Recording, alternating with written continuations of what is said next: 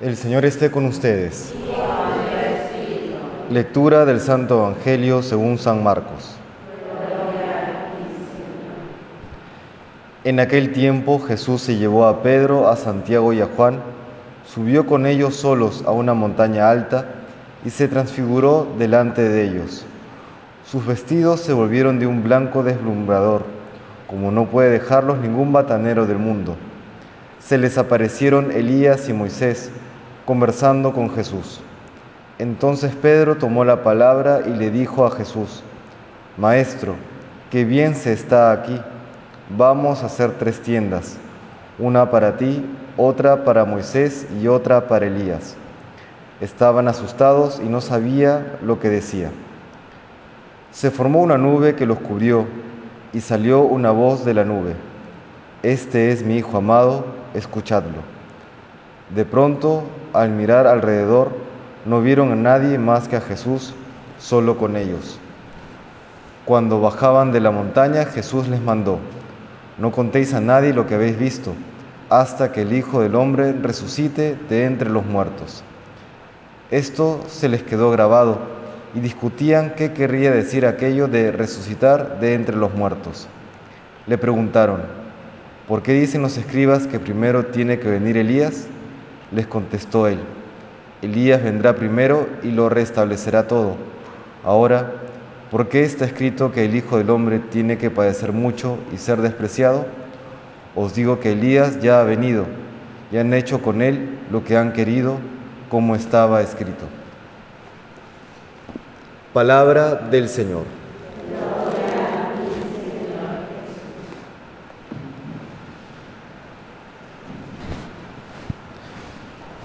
San Agustín se refería a las potencias del alma e indicaba que eran tres, entendimiento, voluntad y memoria.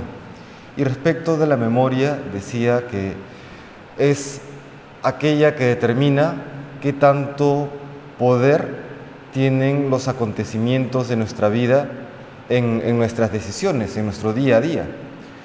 Si nos pasa algo bueno o algo malo y si nos queda grabado en la memoria, si, si nos queda en la memoria algo bueno, pues agradecemos y vivimos con una libertad sabiendo que somos bendecidos.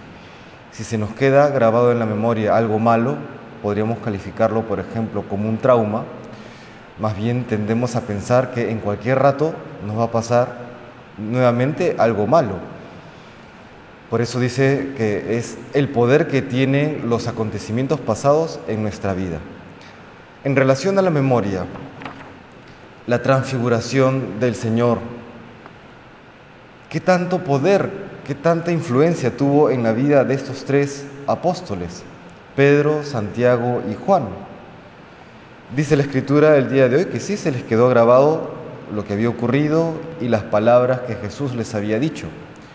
Y sin embargo, uno se pregunta, ¿y qué pasó entonces al momento de la pasión del Señor? ¿Por qué huyeron? ¿Por qué Pedro los traicionó? Quizá aún no habían recibido el Espíritu Santo, que, que sí recibirán en Pentecostés. Pero de todas maneras nos cuestiona a nosotros, ¿no? ¿Qué tan agradecidos estamos siendo? ¿Qué tanto llevamos en el corazón aquello que Dios ha hecho con nosotros? Para atesorarlo siempre, atesorar siempre aquello que Dios ha hecho por cada uno de nosotros.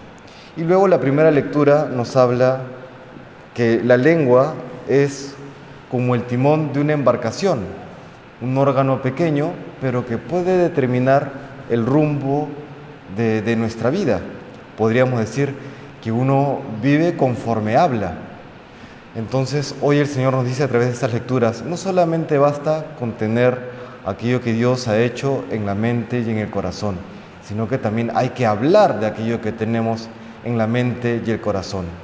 Porque si no hablamos de aquel a quien amamos, ¿realmente lo amamos? Podríamos preguntarnos. ¿no? En algún testimonio de un sacerdote, el inicio de su conversión, o el inicio, mejor dicho, de su vocación al sacerdocio, comentaba cómo estaba en su parroquia y era la celebración, alguna celebración, algún aniversario eh, sacerdotal del, del párroco del lugar y le prepararon un estrado, le prepararon una, un, una, pequeña, una pequeña celebración.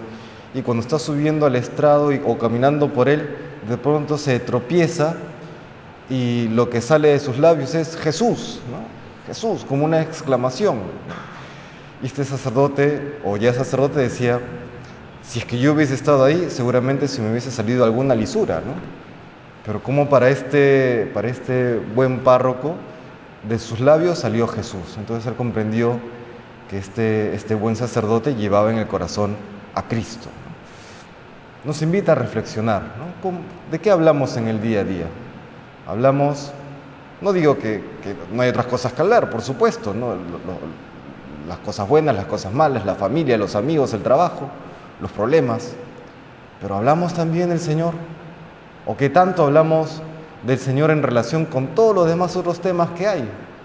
Eso también nos habla de qué llevamos en el corazón. Pues hoy el Señor nos invita a eso, a tenerle en la memoria, a tenerle en el corazón, en la mente, y no solamente en nuestro interior, sino también darlo a conocer, porque bien dice la carta del apóstol Santiago, que la lengua es como aquel timón que guía toda la embarcación.